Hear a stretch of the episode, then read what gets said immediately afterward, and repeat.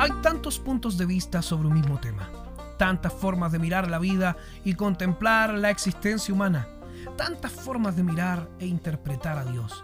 Te invito a mi propia visión de las cosas. Te llevaré a pasear por mis pensamientos y mis propias conclusiones. Quizás te sirva de algo mi experiencia, mi vida, mis estudios teológicos, mis invitados y entrevistas. Mi nombre es Manuel Borges y esto es En los Ojos de Manuel, el podcast.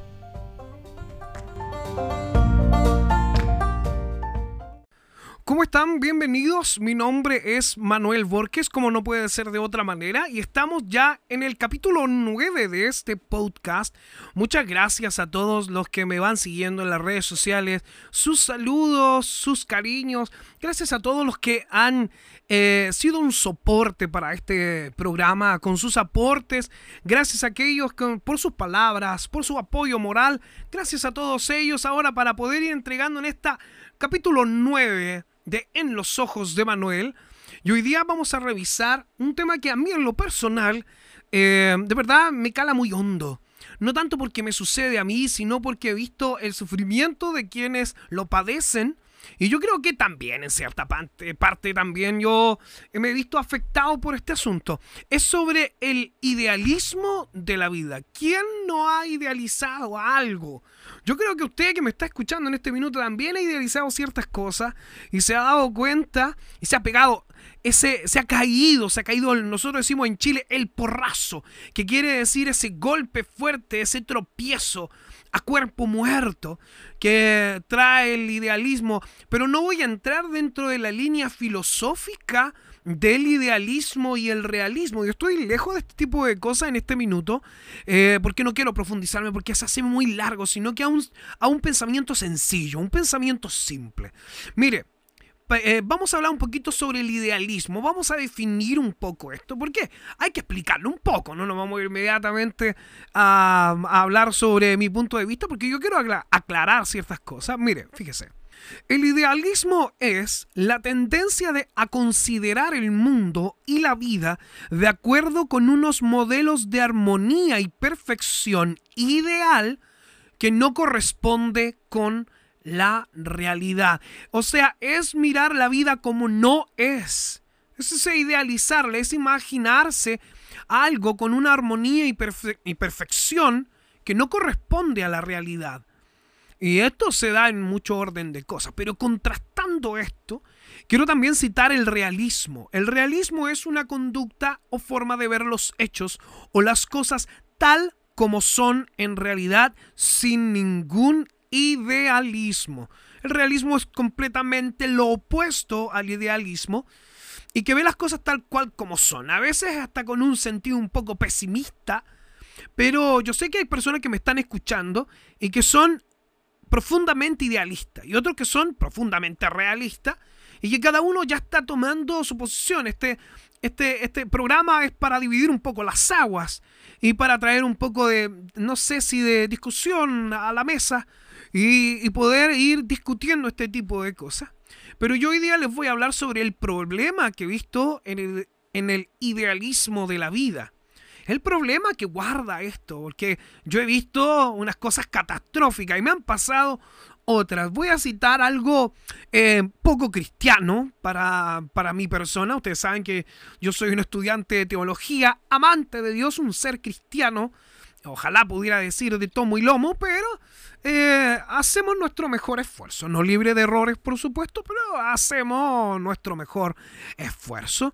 Eh, voy a empezar por un ejemplo no muy eh, no muy cristiano, que está Ricardo Arjona, no sé si usted lo ubica, es cantante o trovador de nuestra era, y él habla sobre en una canción que a mí siempre me llamó la atención, que es Ayúdame Freud donde él tiene en su cabeza una mujer que le había pintado mamá y que la mujer con la que estaba viviendo, casado, conviviendo, no sé qué, cómo estaría en esa canción, pero se topaba porque no era lo mismo, no era lo mismo que él esperaba con lo que tenía, expectativa versus realidad que lo hemos visto tantas veces en algunos eh, videos graciosos en YouTube, pero son una realidad para nosotros porque nos hacemos muchas expectativas, idealizamos la vida y muchas cosas. Y nos damos un tremendo golpe al caer de cara frente al pavimento, arrastrándonos en un día caluroso cuando nos damos cuenta que lo que tanto esperábamos no era tan así. Yo sé que a todos los que ya hemos cruzado el umbral de los 30, ya hemos pasado por muchas cosas y nos hemos dado cuenta que lo que esperábamos, realmente lo que vivimos frente a lo que esperábamos vivir es completamente diferente. Y hemos tenido que sufrir unas decepciones enormes. Yo podría hablar de algunas cosas, pero prefiero reservar algunas cosas aquí en el podcast, en esta situación tan pública. Pero fíjense que eh, hay una diferencia entre la idea y realidad. Yo voy a poner un ejemplo como alguien que prepara una boda. Mire que eh, la televisión por cable pagada nos ha jugado un pésimo favor en el sentido de que, por ejemplo, hay programas dedicados al momento de, por ejemplo, pedir matrimonio y otros especialmente para la boda en sí y otros para la casa soñada. Esta mezcla es una bomba pésima para la mente de una persona normal como usted y yo, con un salario eh, medio, un salario medio bajo, es un problema este tipo de, de programas. Porque las personas empiezan a idealizar lo que pasó con Disney eh, en el inicio de los años 50, 60 o 70 incluso, cuando las niñas que miraban este príncipe azul idealizaban con él. Todas querían un príncipe azul que las liberara de la bruja malvada o que las sacara de su castillo y se las llevara porque él era príncipe y tenía dinero, por lo tanto tenía juventud, dinero, y las iba a rescatar de, de su pobreza, las iba a rescatar de su momento, eh, no sé, del, del momento mal que estaban pasando, ¿no? Y comenzaron a, comenzaron a idealizar y muchas personas le pasa y tenemos gente mirando un vestido de novia que nunca van a poder costear, están mirando una boda que nunca van a poder pagar y empiezan a idealizar y yo los he visto a veces planeando las bodas o a bodas que yo he ido que claramente está todo idealizado, pero veo a estas personas que están completamente estresadas. Traer un idealismo a la realidad estresa mucho. Y así lo he visto en las personas que me rodean. Eh, hay personas que han idealizado con el nacimiento de sus hijos, con los primeros años de sus hijos.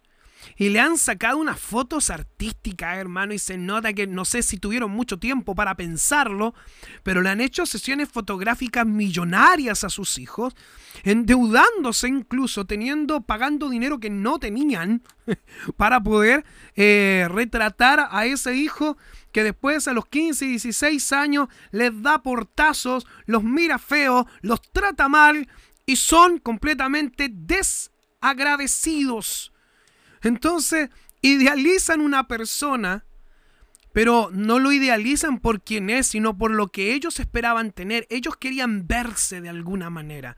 Entonces hay personas que sueñan y dicen, yo cuando tenga un hijo, le voy a hacer una sesión fotográfica, le voy a comprar ropa de marca. Nunca va a andar con una, no sé, con unos, con unos, eh, ¿cómo se llaman estos? Aquí en Chile le llamamos paños, que son diapers en inglés. Eh, eh, van a andar nunca con algo de, de, barato, sino que van a andar con unos diapers de buena calidad, con unos paños de buena calidad. Eh, nunca van a pasar hambre, frío, idealizan con la vida de sus hijos. Y cuando estos nacen, son un acontecimiento social y hacen toda una parafernalia alrededor de su hijo, pero no es por su hijo. Si es un ser humano más. Pero lo que estamos presenciando es el, idealismo de sus padres sobre ese hijo, donde incluso eh, lo, no sé, lo publican más, a él no le preguntan nada, sino que simplemente lo publican. Yo creo que hay, hay algunas casas incluso donde guardan en la sala de estar o de recepción en las casas, tienen una fotografía de su hijo mayor o menor desnudo, completamente desnudo. ¿Cómo pueden hacer eso? Los padres no tienen ni un pudor. Y hoy día vemos a ese hijo retratado desnudo, teniendo 30 años, completamente avergonzado porque le sacaron esa foto y ni siquiera le preguntaron. Entonces tenemos un tipo, eh, y tenemos gente que idealiza mucho. Hay otros que idealizan sobre su casa. ¡Ay, esto es lo peor de todo! Porque se nota cuando uno entra a esas casas que idealizaron su casa demasiado. ¿Por qué? Uno, porque demoran demasiado en, adquirir su casa. Porque ellos quieren, ellos quieren ver su casa idealizada en un lugar, de un buen lugar, con un prado verde, con una entrada clara, con contrastes en el interior, en el lavabo, en, en la sala de estar, que todo sea armónico, minimalista, moderno. Y al final no adquieren nunca el hogar yo he visto matrimonios que se esfuerzan tanto en tener su hogar y terminan divorciados al año. Y al final esas cosas armónicas, al final no terminaron por armonizar su propio matrimonio. Eso tuvieron que divorciar. Hay gente que siempre está en busca de ese idealismo y no es un buen camino. Por supuesto que no, porque al final estamos trayendo un ideal, estamos trayendo casi una ideal de armonía y perfección que no existe.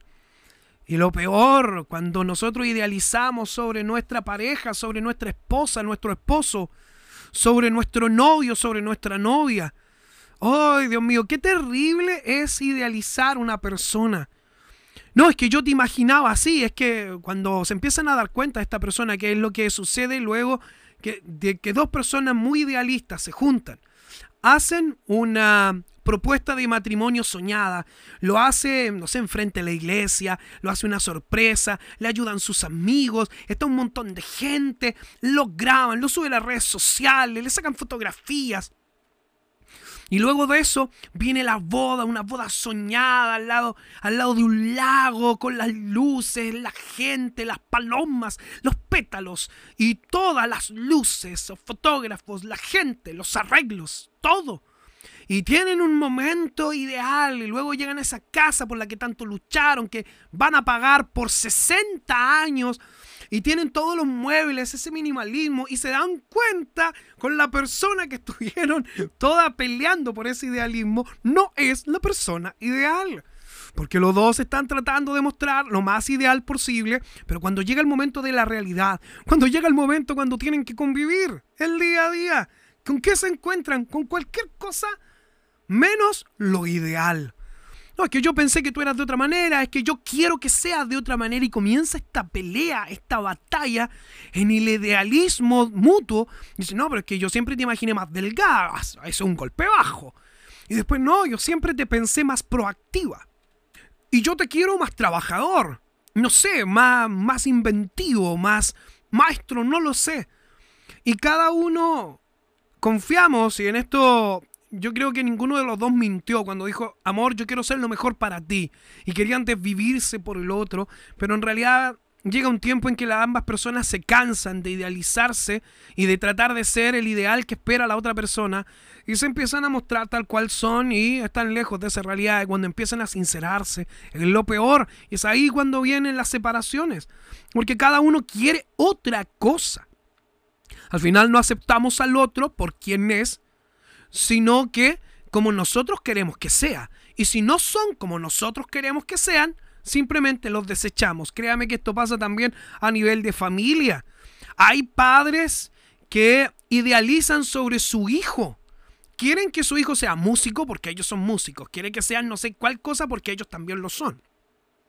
Ahora, hay padres que desean que los hijos sean más que ellos. Por lo tanto, se niegan a que ellos realicen el mismo, la misma labor. Ellos los quieren ver exitosos, los quieren ver en, en, no sé, en una casa estudiando en la mejor universidad, con su auto propio a los 20 años, los quieren ver viajando, los quieren ver un montón de cosas y pelean en esa idealización de los hijos que los hijos nunca le pidieron.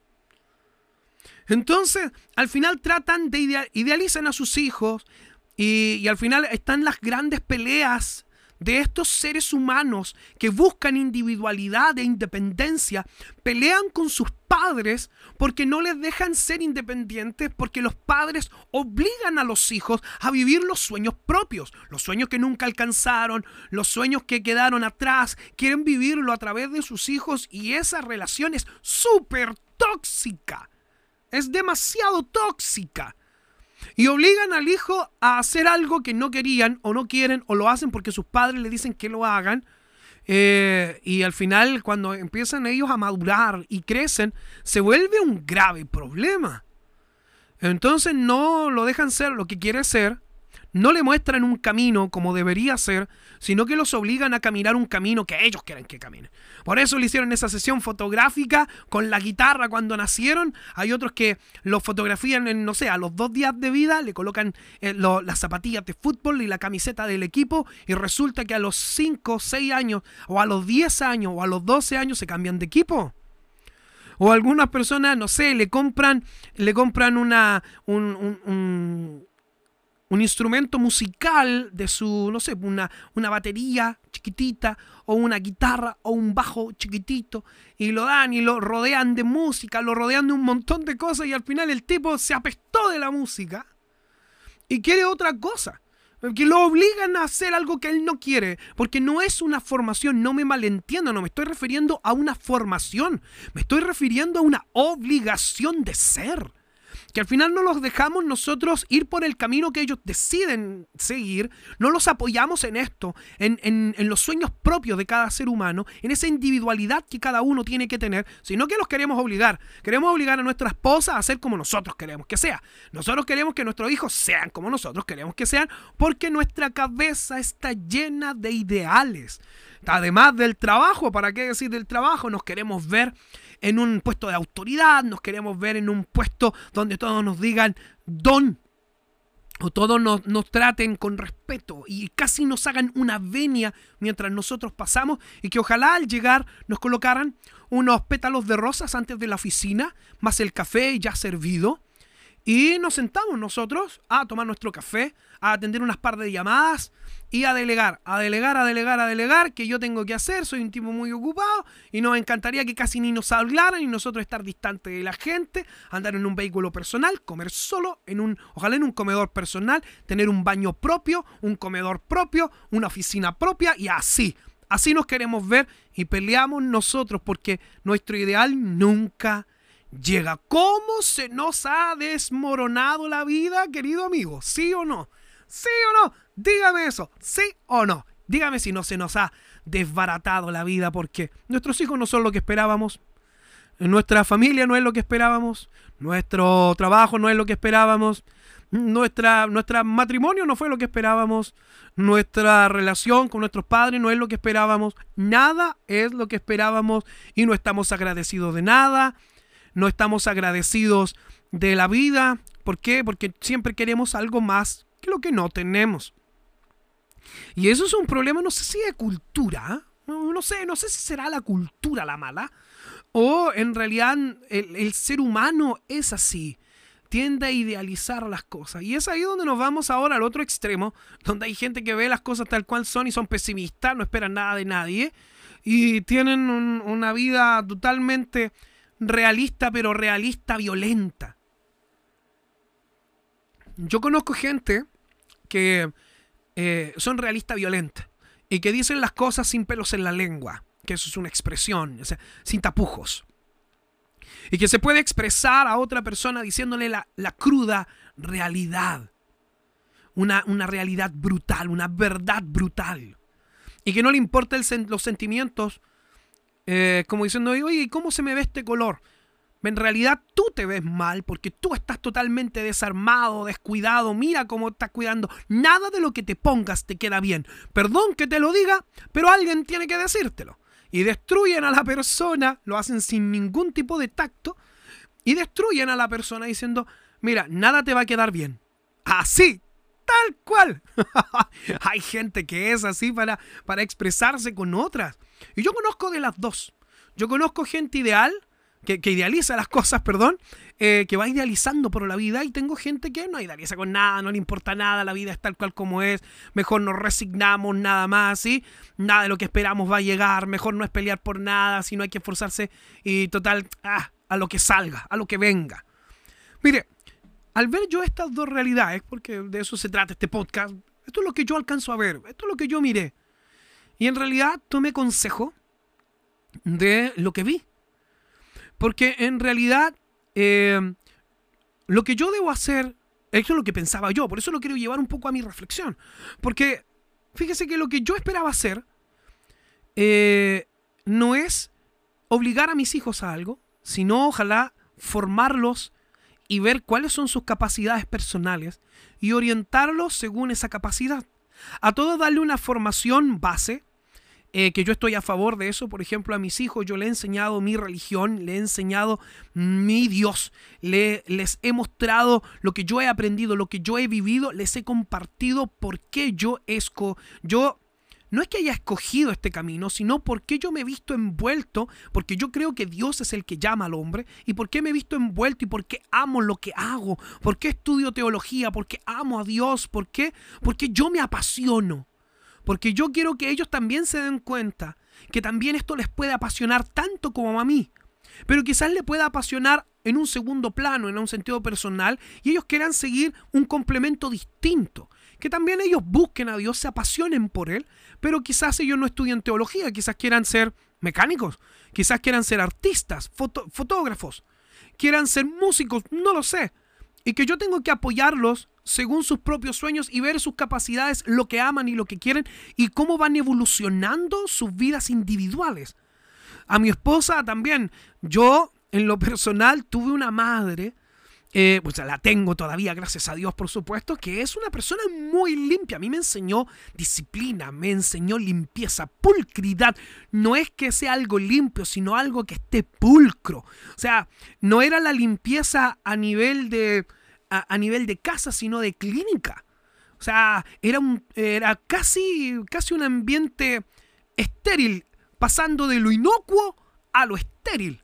Así de limpio estaba en casa. Yo creo que si comiéramos directo en ese piso que limpiaba mi madre, se nos cayera toda la comida, por ejemplo, un plato de fideos, se nos cayera el piso, yo creo que con esa limpieza podríamos comer directamente del piso y no nos contaminaríamos absolutamente en nada, porque estaba tan limpio ese piso que nos podría reflejar y que podíamos comer directamente de ese piso. Era un, era un piso totalmente limpio. Que era tremendo ese trabajo que hacía esa mujer. Nos levantaba los días sábados y que nos hacía levantarnos a lavar, a limpiar, a ordenar. Y yo me crié en ese ritmo. Y yo me casé con una mujer que tiene otro ritmo completamente diferente. Entonces, ahí tenemos el problema. Mi esposa tiene que ser como yo quiero que sea. Porque ella, no, ella es ah, limpia, no me malentienda. Mi esposa también ejerce una limpieza, un orden, pero no lo deja como una clínica sino como una mujer normal, común y corriente. Y a mí me gustan las cosas muy organizadas y ella no es tan organizada.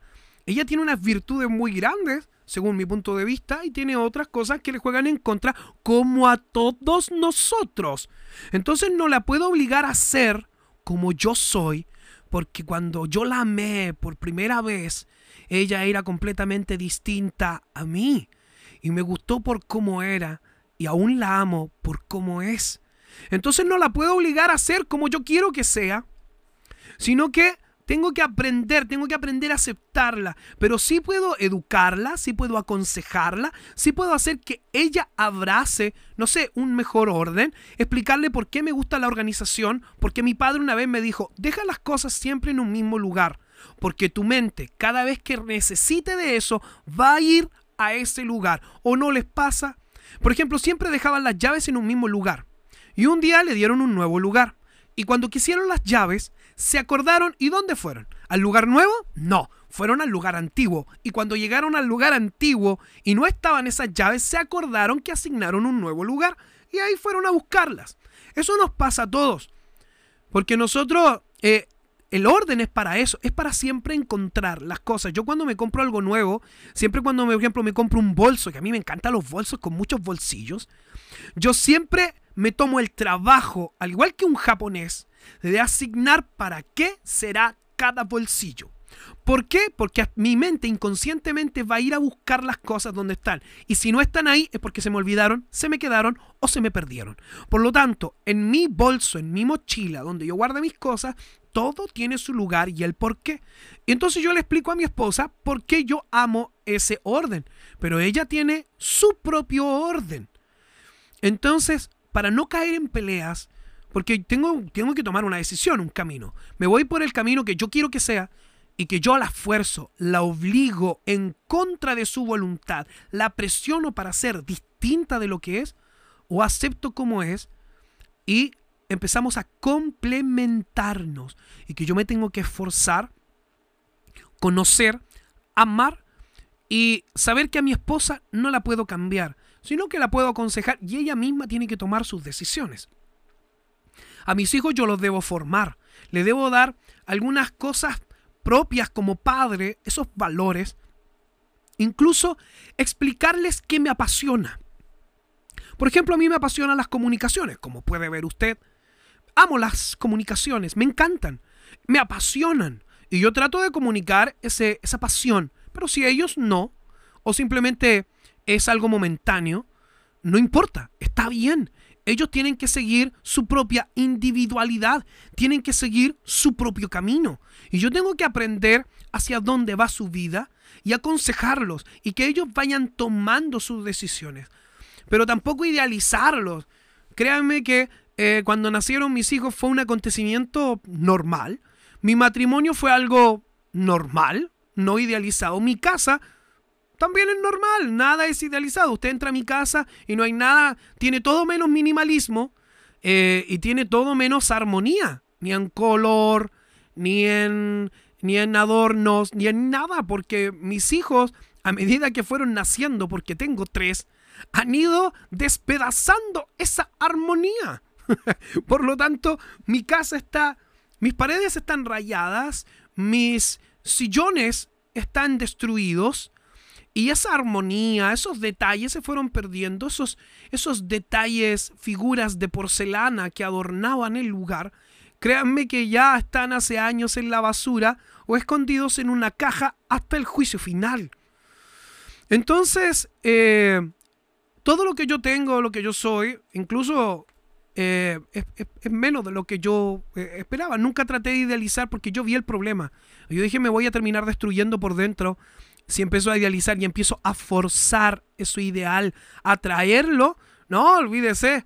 Al final viviría una vida amargada porque no tengo nada de lo que quiero tener.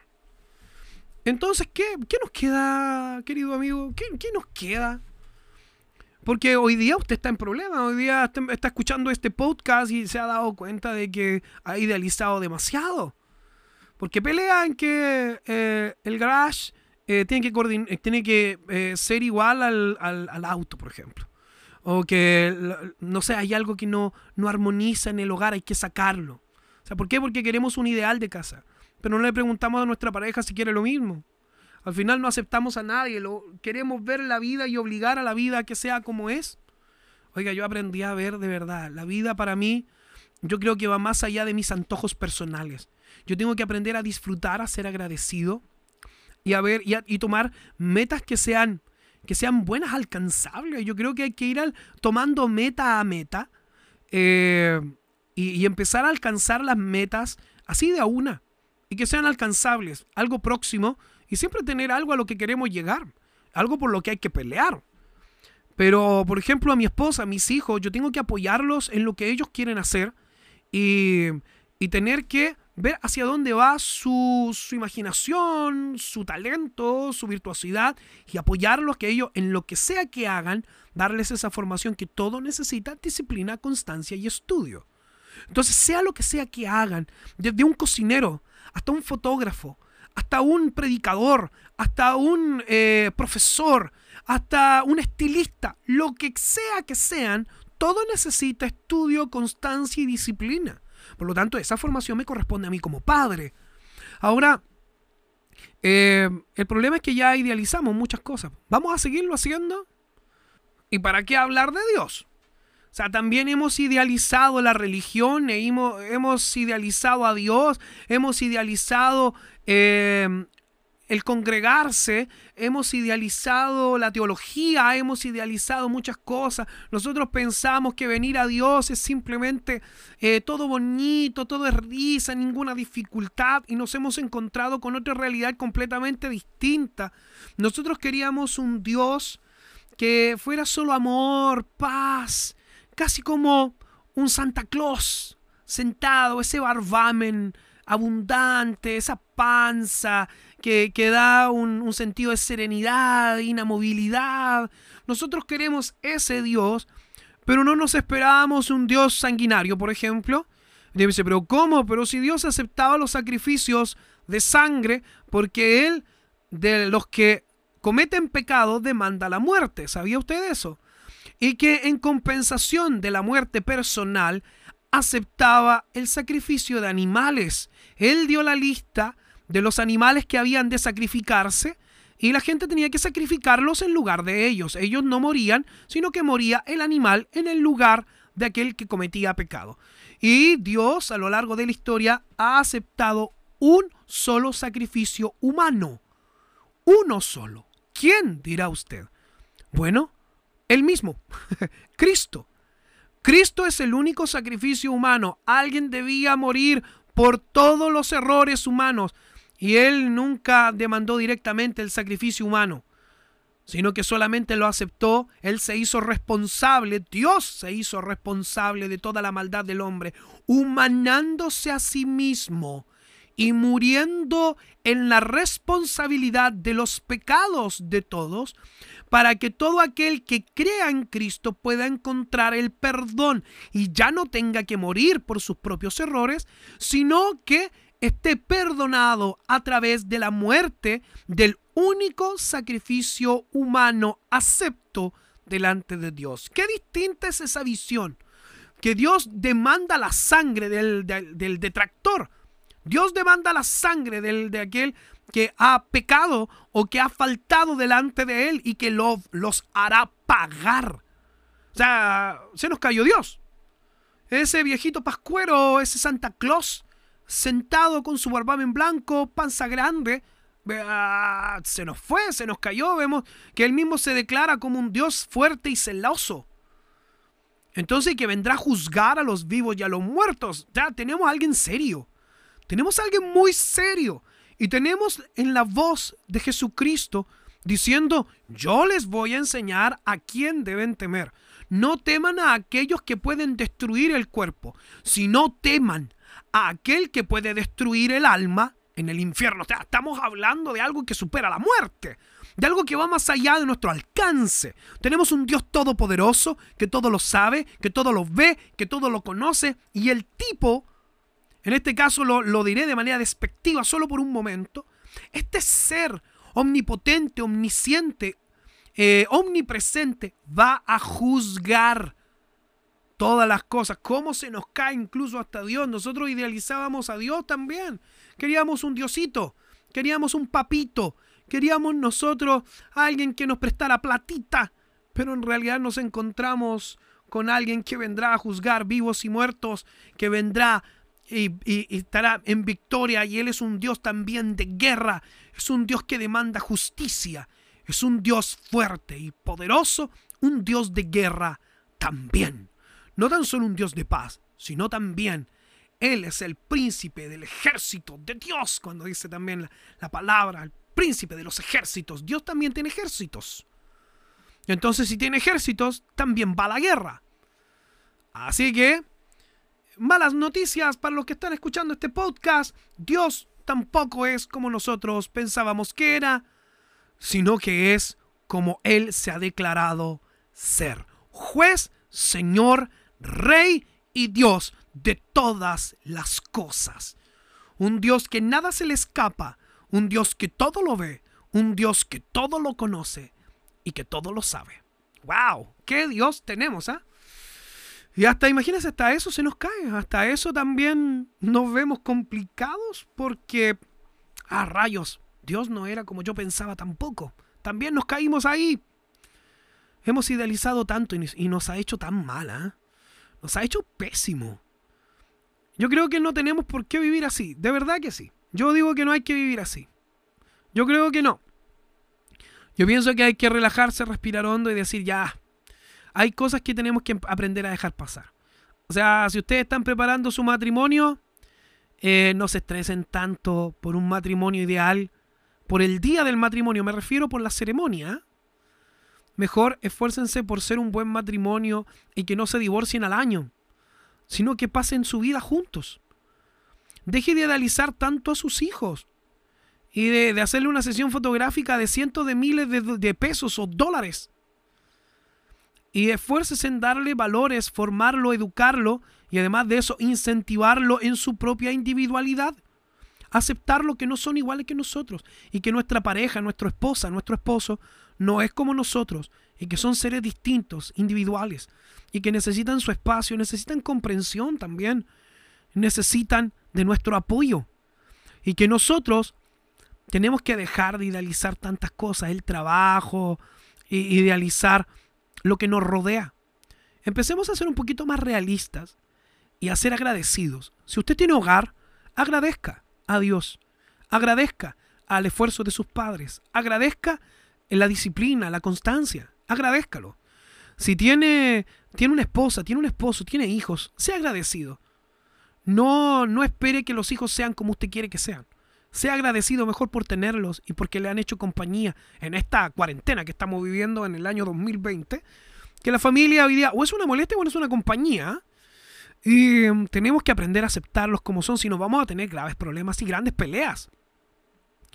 Y que nuestra vida al final nunca vamos a estar conformes ni con el trabajo que tenemos, ni con la mujer que tenemos, ni con los hijos que tenemos, ni con la casa, ni con el auto, ni con el vehículo, nada. Al final viviremos una vida miserable. ¿O no se da cuenta lo miserable que nos hace vivir el idealismo? Qué terrible, ¿eh? Así que yo aprendí de verdad, aprendí a conformarme y a ser agradecido, a pelear por las cosas que quiero y realmente vivir la mejor vida que puedo vivir.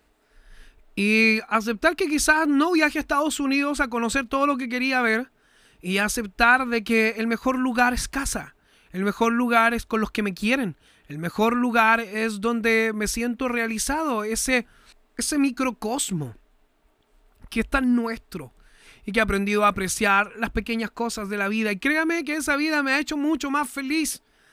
Porque ya no me, no me estreso. No estreso. De verdad que no. Eh, tomo lo que tengo a la mano y lo hago. Y me siento feliz haciéndolo. Este podcast es unas cosas que a mí me llenan. Quizás no estoy en televisión. Quizás no, no estoy ni siquiera en un canal famoso. Pero créame que a mí me hace muy feliz estar haciendo este podcast hoy día y poder llegar a unos par de decenas de dispositivos o de cientos de dispositivos. Me encanta, me encanta vivir esto. a veces hasta me estresa lo poco que tengo, igual me estresa. Pero yo tengo que aprender a querer y amar a los que me rodean, y amar mi trabajo, amar lo que tengo, amar lo que estudio, aprender a amarlo y pelear por las cosas que quiero. Y si quiero algo, me esfuerzo, disciplina, constancia y virtuosidad en lo que pueda hacer. Así que hubiera contado mi, mi, experiencia personal con el canto que viene al caso, pero la gente que está escuchando sabe que también canto y me he esforzado bastante por cantar y que me puede encontrar también en Spotify. ¿eh? Eh, pueden encontrarme colocar Manuel Vorques con B larga Q y Z final, Insunza, que son las dos Z, va con I latina N, Insunza.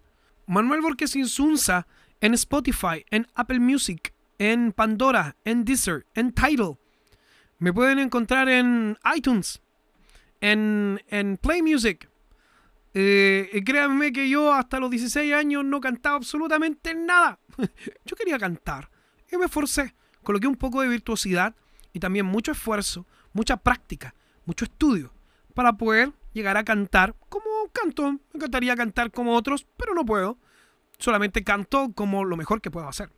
Así que yo quiero que todos nos esforcemos por dejar de idealizar, empezar a vivir, empezar a amar. De verdad, el llamado de día es... Nos encantaría que la vida fuera distinta. Hoy día estamos pasando en mayo de 2020, estamos pasándola mal, por eh, toda esta pandemia, por el coronavirus, que no sabemos hasta dónde nos llevará todo esto. Nos encantaría una vida diferente porque teníamos el ideal de otra vida, de otro pasar. Nadie se imaginó estar en su casa y tener que cuidarnos tanto para no morir. Pero hay que ser agradecidos por la vida, por lo que tenemos y por dónde estamos. Así que un abrazo grande para todos aquellos que nos escuchan. Eh, un abrazo grande.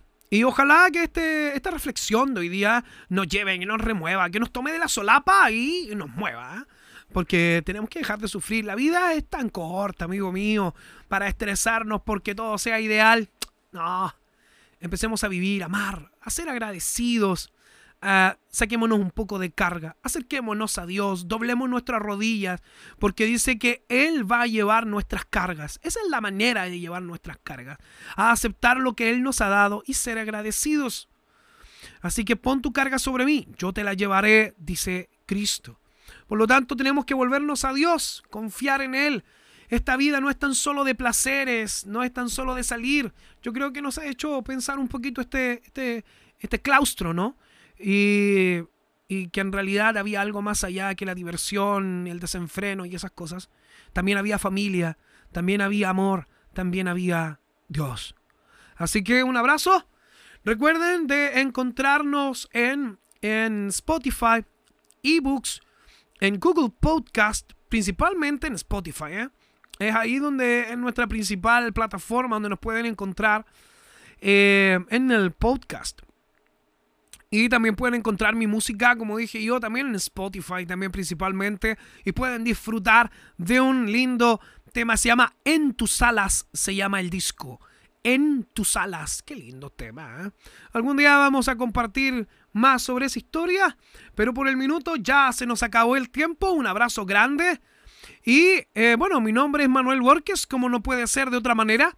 Y nos encontraremos en otro En los ojos de Manuel el podcast. Hasta entonces.